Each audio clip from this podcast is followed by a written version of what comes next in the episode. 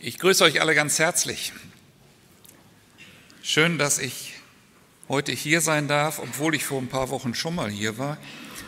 Ähm, ich bin allerdings nicht so sicher, wie freiwillig das Ganze geschehen ist, denn äh, dass ich heute hier stehe, hat euch euer früherer Pastor, der Albert, eingebrockt, ähm, als wir im Pastorenkreis äh, den gemeinsamen Beschluss gefasst haben, dass der Reisedienst diesmal überschaubare Reisen beinhalten soll, hat er mich gefragt, ob ich nicht rüberkommen möchte, äh, um heute hier bei euch zu predigen. Also eventuelle Beschwerden sind an ihn zu richten.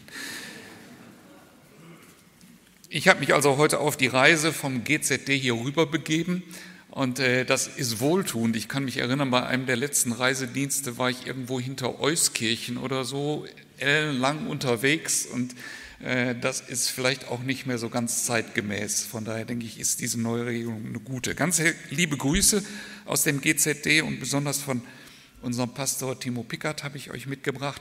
Ähm, er freut sich auf seinen Dienst in zwei Wochen an dieser Stelle. Äh, da werdet ihr ihn auch hier haben. Träumst du vom Leben oder lebst du deinen Traum? Diesen Spruch haben wahrscheinlich alle von uns schon mal irgendwo gelesen.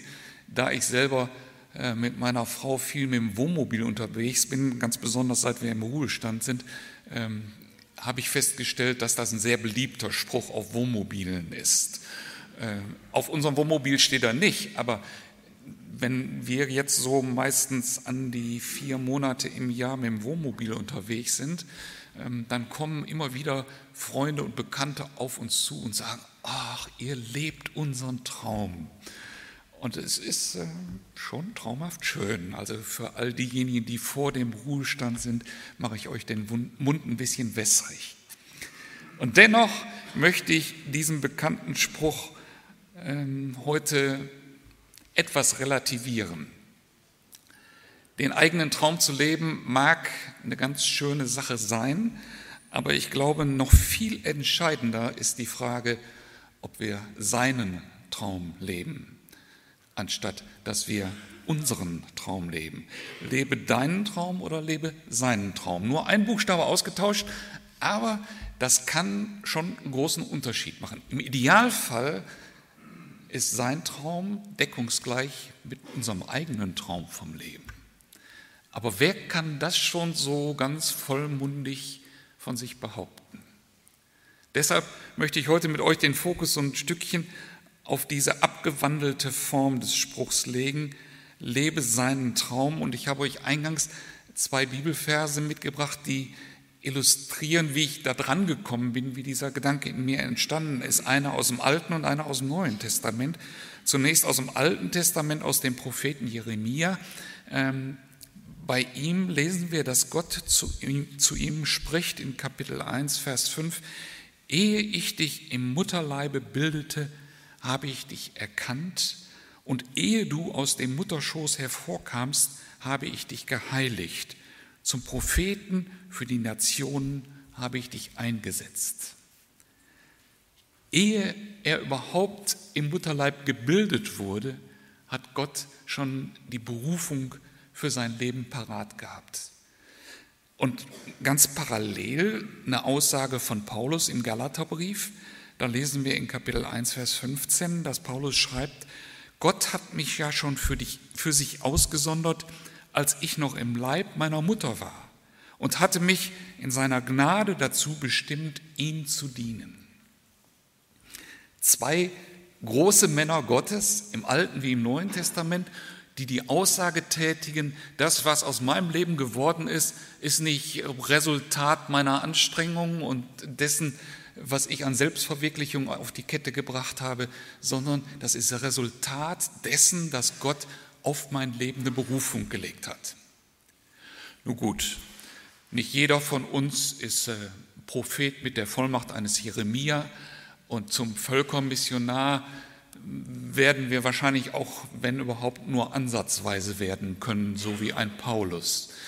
Ist das also etwas, was man in Anspruch nehmen kann für die Koryphäen des Reiches Gottes, für die ganz, ganz großen Überflieger?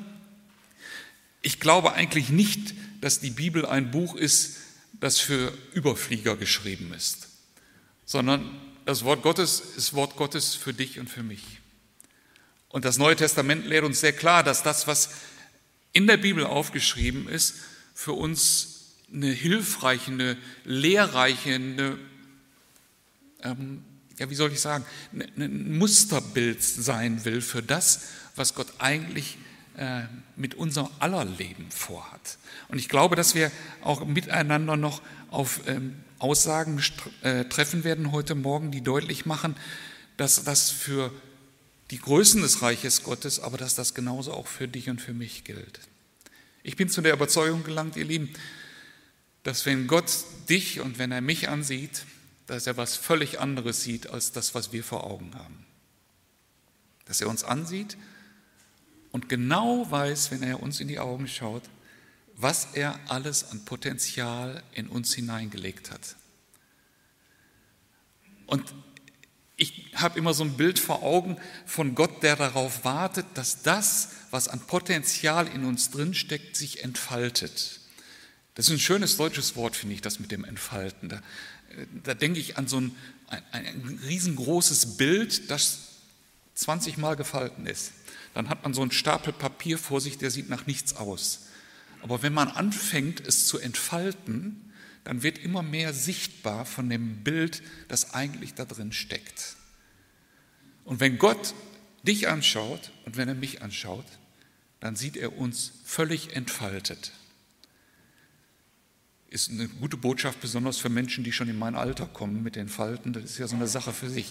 Ähm, Gott hat ein perfektes Bild vor Augen, wenn er uns ansieht. Und ich glaube, dass wir ein Stückchen lernen müssen, morgens, wenn wir in den Spiegel gucken, mit Gottes Augen da reinzuschauen. Dass wir lernen müssen, so aufeinander zu schauen, wie er das tut. Und ihn darum zu bitten, dass er uns zeigt, wie er uns sieht. Ich glaube, das würde unser Miteinander ein ganzes Stück revolutionieren. Das ist also das Erste, worum es geht, dass wir erkennen, was er für einen Traum über unserem Leben träumt. Psalm 139 hat Claudia uns gelesen, aufopferungsvoll, trotz versagender Stimme. Ich habe schon vorsichtshalber auch mein Wasser mitgebracht. Äh, danke dafür. Ähm, ich finde, es ist ein begeisternder Psalm. Da gibt es ja so zwei, drei Verse, die sind nicht so ganz ähm, leicht verdaulich, aber lassen wir die zunächst beiseite. Ich möchte unser Augenmerk auf nur ein paar wenige Verse richten. In Vers 16 lesen wir, Deine Augen sahen mich schon, als mein Leben im Leib meiner Mutter entstand. Alle Tage, die noch kommen sollten, waren in deinem Buch bereits aufgeschrieben, bevor noch einer von ihnen eintraf.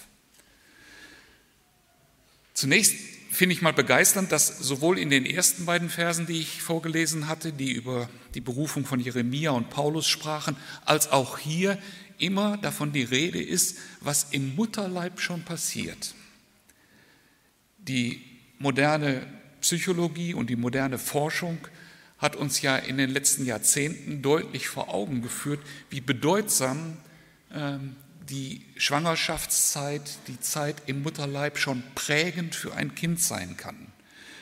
Wir selbst hatten als Ehepaar, ähm, ich weiß nicht wie viel Dutzend Pflegekinder, Kurzzeit- und Langzeitpflegekinder, unter anderem auch ein ähm, Mädchen, das in äh, der, während der Schwangerschaft, wo die Mutter während der Schwangerschaft zu viel Alkohol konsumiert hat.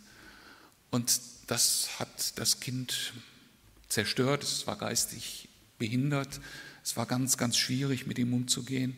Das hat das Kind fürs Leben gezeichnet und geprägt. Aber nicht nur solche, solch körperliches Fehlverhalten hat Auswirkungen, sondern die Psychologie weiß inzwischen auch, dass die innere Haltung, die zum Beispiel jemand einnimmt gegenüber seinem ungeborenen Kind, dass das einen prägenden Einfluss hat. Und diese Verse hier, die sprechen von dem, der Prägung, die ganz jemand anders in unser Leben gelegt hat, nämlich unser Schöpfer, schon bevor wir geboren wurden. Das Bild, von dem ich eben sprach, das sich so entfalten soll im Laufe der Jahre und Jahrzehnte. Dieses Bild steht Gott schon im Moment unserer Zeugung vor Augen. In dem Moment, wo wir gezeugt werden, sagt er, wow, daraus kann das und das werden, kann diese Person werden, diese Frau, dieser Mann Gottes.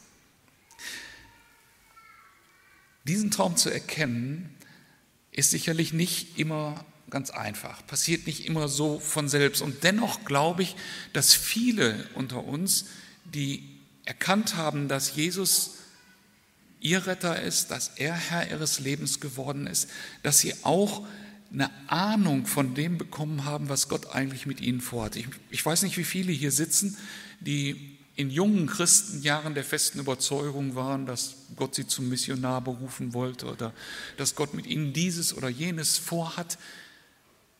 Erinnere dich mal zurück. Vielleicht musst du dich ein paar Jahrzehnte zurückerinnern, wie ich das auch müsste.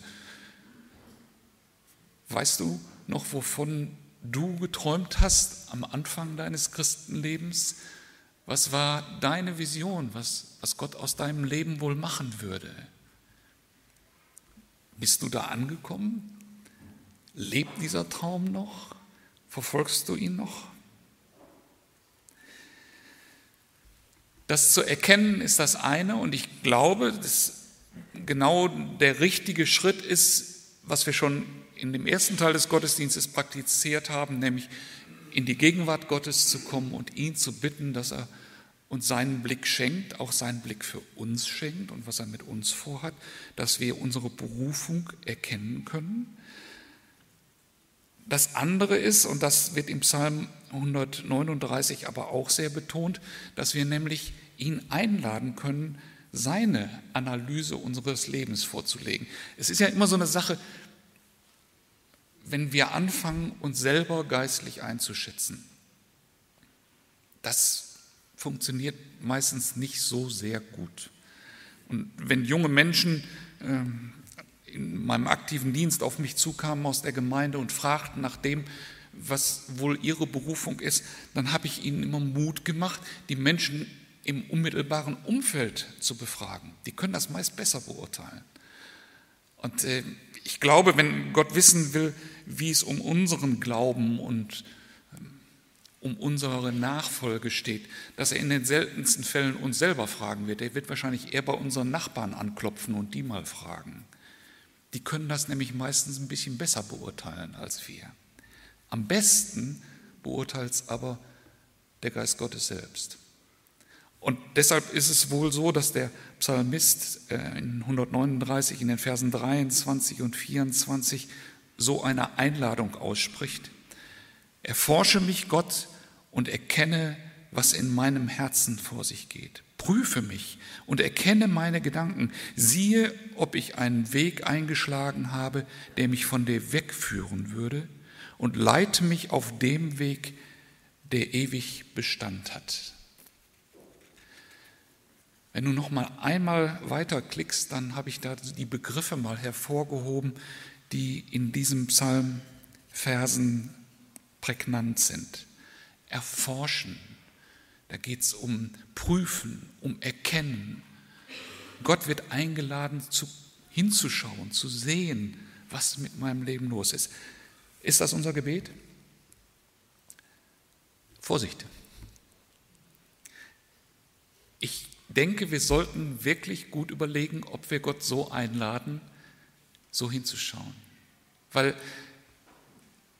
was bleibt uns übrig, wenn seine Analyse steht? Sind wir bereit, dann auch darauf einzugehen? Es könnte sein, dass seine Analyse dazu führt, dass wir das ein oder andere korrigieren müssen, dass wir nicht so weitermachen können wie bisher, dass wir manches vielleicht revidieren müssen, Buße tun müssen, wie das so in dem altertümlichen Sprachgebrauch der Bibel heißt. Es lohnt sich. Ich glaube, diese Einladung lohnt sich, denn meine tiefe und feste Überzeugung ist, dass wir nur zu einem wirklich, wirklich glücklichen Leben kommen können, wenn wir seinem Traum über unserem Leben auf die Spur kommen. Wenn wir uns danach ausstrecken, in das Bild, das er für uns hat, hineinzuwachsen, uns zu entwickeln. Ich weiß aus eigener Erfahrung, dass das nicht immer die Wege sind, die ich mir selbst unbedingt ausgesucht hätte. Aber ich weiß auch aus eigener Erfahrung, dass wenn ich mich auf diese Wege begebe, dass ich gefestigt und gestärkt und zufrieden dabei herauskomme. Und dabei ist auch meine Erfahrung, dass es eben nicht so ist, wie es vielleicht in früheren Christengenerationen oft dargestellt und gemeint wurde, dass Gottes Traum über deinem Leben richtig wehtun wird. Nur, nur dann ist es Gottes Traum. Nur wenn es dich eine Riesenüberwindung kostet, dann kann das wirklich von Gott sein. Das ist, glaube ich, die Einflüsterung des Teufels, der uns davon abhalten möchte, in diese Spur hineinzukommen. In der Regel, es gibt Ausnahmen, aber in der Regel glaube ich, dass Gottes Traum über unserem Leben auch in unserem eigenen Herzen schlummert. Und dass da, wo wir etwas mit Leidenschaft und mit Freude und herzlich gerne tun, dass das oft ganz, ganz nah dran ist an dem, was Gott für uns will. Weil Gott nicht ein Leben für uns vor Augen hat, durch das wir uns mühsam hindurchquälen müssen, sondern ich glaube, er hat ein Leben vor Augen, das wir mit Begeisterung und mit Hingabe leben. Und dabei wird die Berufung für uns nicht darin bestehen, dass alle hauptamtlich im Reich Gottes arbeiten, dass alle Missionare werden, dass alle zu Propheten heranreifen. Vielleicht will Gott, dass du an deinem Arbeitsplatz in der Industrie richtig aufgehst, dass du da Spaß und Freude dran hast und dass deine, deine Mitarbeiter, die Leute, mit denen du zusammenarbeitest, etwas davon abspüren und merken, der füllt diesen Platz wirklich aus, der gehört dahin, der ist ja richtig da. Und ich glaube, wir alle kennen solche Menschen, bei denen man den Eindruck hat, die sind da, wo sie wirklich hingehören. Ich denke, dass Gott in aller Regel für uns solche Plätze, für uns alle, solche Plätze vorbereitet. Und dass da, wo wir in seinen Traum hineinkommen, dass wir da mit einer tiefen Zufriedenheit und Erfüllung leben können. Deshalb lohnt es sich, eine solche Einladung auszusprechen und zu sagen, Herr, erforsche mich, guck nach. Du weißt, ich selbst kann mich nicht durchschauen, ich, kann mich so gut selber belügen. Ich brauche es, dass deine Analyse klar und deutlich vor meinem Auge erscheint, damit ich darauf reagieren kann. Prüfe mein Herz, erkenne meine Gedanken. Was für ein Gebet. Ich wünsche euch den Mut, dieses Gebet zu sprechen, weil ich glaube, das ist das Einzige, was uns wirklich Gott näher bringt. Allerdings, wenn wir es beten und wenn Gottes Analyse kommt, dann kann es natürlich auch sein, dass wir merken, oh, da ist was schiefgelaufen bei mir. Falsch abgebogen. Und nun, was machen wir dann? Was, wenn du feststellst, wenn dir deutlich und klar wird, dass ich die Entscheidung für, für diesen Berufsweg gewählt habe, war falsch. Dass ich die Entscheidung getroffen habe, in diese Stadt zu ziehen, war falsch. Dass ich die Entscheidung getroffen habe, diesen Mann oder diese Frau zu heiraten, war falsch. In der Seelsorge habe ich manchmal solche Situationen gehabt, dass Leute äh, vor mir saßen mit massiven Eheproblemen und sagten, eigentlich, eigentlich war mir von Anfang an klar, dass das falsch war. Ja, und nun?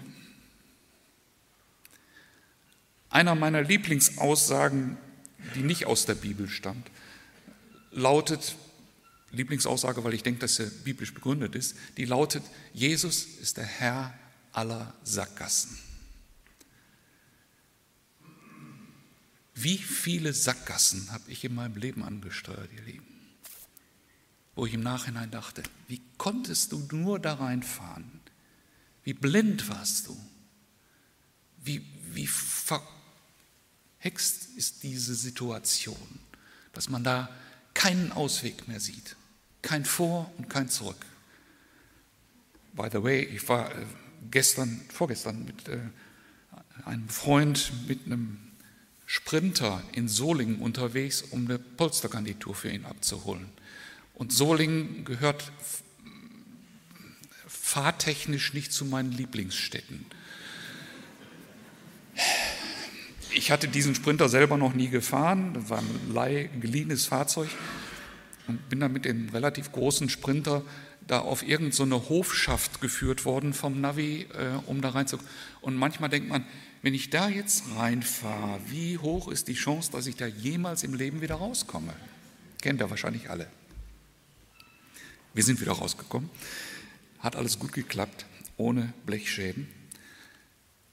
Aber manchen Blechschaden habe ich in meinem Leben produziert, wenn es um die Sackgassen ging, in die ich hineingesteuert bin. Und da könnten sich, denke ich mal, fast alle ausnahmslos jetzt hier einreihen. Was ist, wenn wir in so einer Sackgasse drin sind? Ich finde gerade ganz besonders in solchen Situationen erweist sich das Evangelium als gute Nachricht. Was gibt es für eine größere Sackgasse, als an einem Kreuz zu hängen, festgenagelt, den Tod vor Augen? Und was für ein Ausweg ist daraus geworden durch seine Auferstehung? An dem Tag, als Jesus gekreuzigt wurde, da war eine Riesenparty in der Hölle. Und der Teufel meinte, er hätte den größten Sieg aller Zeiten errungen, weil er den Sohn Gottes ans Kreuz gebracht hat. Sackgasse. Jetzt geht es nicht mehr weiter für dich, Jesus. Und Gott spricht nur ein Wort. Und er steht aus den Toten auf.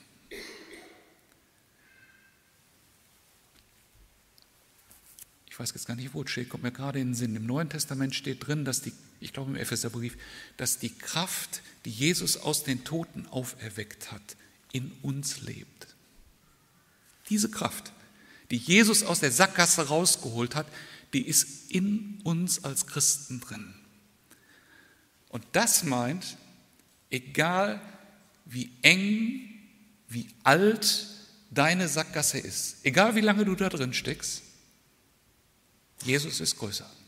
Ich kenne dich nicht, ich kenne deine Sackgasse nicht, ich habe keine prophetische Begabung und ich behaupte trotzdem steif und fest, egal was es ist, Jesus ist größer. Und ich habe gemerkt, es gibt bei ihm keine Sackgassen in der Form, wo er sagt, ja, dann fahr jetzt mal 2,3 Kilometer im Rückwärtsgang wieder raus. Sondern bei seinen Sackgassen ist nach meiner Erfahrung so, dass er irgendwo einen Ausgang schafft und dass er von diesem Punkt an mit uns weitermacht. Das bedeutete dann für solche Gespräche, wie ich sie eben skizziert habe, mit Ehepaaren, die in so einer Sackgasse drinsteckten, dass ich gesagt habe, das kann sein, dass du eine falsche Entscheidung getroffen hast. Ja. Oh. Und jetzt? Wenn du jetzt gemeinsam mit deinem Partner die Entscheidung triffst, egal was wir für Entscheidungen vorher getroffen haben, wir wollen ab hier, ab diesem Zeitpunkt unter deiner Regie und unter deiner Führung weitermachen, dann macht Gott was Herrliches daraus. Und wisst ihr was? All die Sackgassen, in die wir reinfahren, die führen nicht dazu, dass morgens Gott aus dem Bett aufsteht und sagt, ach du Schande, was hat der denn gemacht? Wie kriege ich den denn jetzt da wieder raus? Wir können Gott weder mit unserer Liebe noch mit unserer Bosheit überraschen. Alle Tage waren aufgezeichnet, bevor einer von ihnen da war. Ich kriege das hier oben im Kopf nicht übereinander.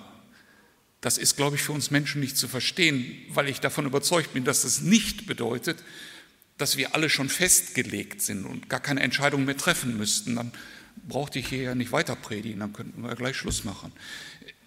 Nein, das nicht. Und dennoch ich glaube, wir können Gott nicht überraschen. Er weiß darum. Und wenn ich 20 Jahre eine Sache falsch gemacht habe und am ersten Tag nach den 20 Jahren treffe ich die Entscheidung, ich will es ab morgen anders machen, dann hat Gott einen Weg und dieser Weg ist keine B-Variante, dann bin ich nicht nur ein Christ zweiter oder dritter Klasse, sondern dann bin ich sein Nachfolger und sein Kind, über das er sich freut und mit dem er weiter arbeitet. Und deshalb ist es so zentral und so wichtig, dass wir, dass wir uns wirklich danach ausstrecken, den Traum Gottes über unserem Leben zu erkennen und uns darauf einzulassen. Wie passiert Veränderung? Wir merken an vielen Ecken, dass wir Veränderung brauchen, denke ich. Gerade wenn wir Gott einladen, dass er in unserem Leben hinschauen soll und uns prüfen soll, dann wird die Notwendigkeit deutlich werden. Was mir Mut macht, ist, dass ich in dem Psalm gefunden habe, dass elfmal die Formulierung da drin steckt, belebe mich. Das heißt, wenn wir in der Sackgasse stecken, wenn wir festgefahren sind, wenn wir uns bewusst werden, dass wir falsche, vielleicht wirklich sündige Entscheidungen getroffen haben, in Sünde drinstecken, dann sind wir doch kein Münchhausen, die sich selbst aus diesem Morast wieder rausziehen könnten, sondern wir brauchen die Neubelebung durch ihn, durch seinen Geist. Ein letztes Bibelwort möchte ich euch mit auf den Weg geben. In Hebräer 12 lesen wir in den Versen 12 und 13. Darum stärkt eure müden Hände und eure zitternden Knie und lenkt eure Schritte entschlossen in die richtige Richtung. Denn die lahm gewordenen Glieder dürfen sich nicht auch noch ausrenken, sondern sollen wieder heil werden. Wer ein bisschen älter ist, so mein Alter und aufwärts, der weiß, was lahm gewordene Glieder bedeuten. Da gibt es schon mal welche. Aber wenn ein Glied ausgerenkt ist, dann ist richtig Not am Mann. Das, ich habe es selbst noch nie erlebt, muss ich sagen, aber äh, dem Vernehmen nach macht das schon richtig Aua. Ähm, und das Glied, das ausgerenkt ist, ist in dem Moment nicht mehr brauchbar. Gottes Intention ist, uns genau davor zu bewahren, dass wir nicht mehr brauchbar sind. Das, was lahm wird in unserem Leben, das können wir, glaube ich, allesamt nicht verhindern. Aber wir können mit den Bereichen unseres Lebens, die nicht mehr in der Spur laufen, die Gott eigentlich dafür vorgesehen hat, mit den Bereichen können wir zu Jesus kommen. Und seine Zusage heißt, ich will nicht, dass sie ausgerenkt werden. Er sagt nicht, diesen lahmen Bereich in deinem Leben kann ich nicht mehr brauchen, der kommt weg sondern seine Intention ist, sie sollen wieder heil werden. Mit den Gliedern am Körper wird das wohl erst im Himmel der Fall sein, aber da, wo wir mit unserem geistlichen Leben so vor ihn treten, da gibt er die Zusage, dass er die Macht, dass er den, die Entschlossenheit, dass er den Willen hat, uns neu zu beleben, uns zu heilen. Was erfordert es? Stärkt eure Hände, auch wenn sie müde geworden sind. Und stärkt eure Knie, auch wenn sie zittern. Tut einzelne, vielleicht sehr unsichere, vielleicht sehr zaghafte Schritte. Und ihr werdet merken, wenn ihr auf Gott zugeht, dann kommt er auf euch zu. Dann holt er uns ab. Da, wo es nötig ist, trägt er uns. Und er belebt uns wieder neu mit dem Ziel, dass wir heil werden und dass die Menschen in unserem Umfeld etwas abbekommen von diesem Heil, das bei ihm zu finden ist. Träume nicht vom Leben mit Jesus, sondern lebe seinen Traum.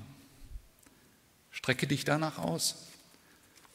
Und ich denke, das wird uns allen unglaublich gut tun. Ich wünsche es euch von ganzem Herzen. Amen.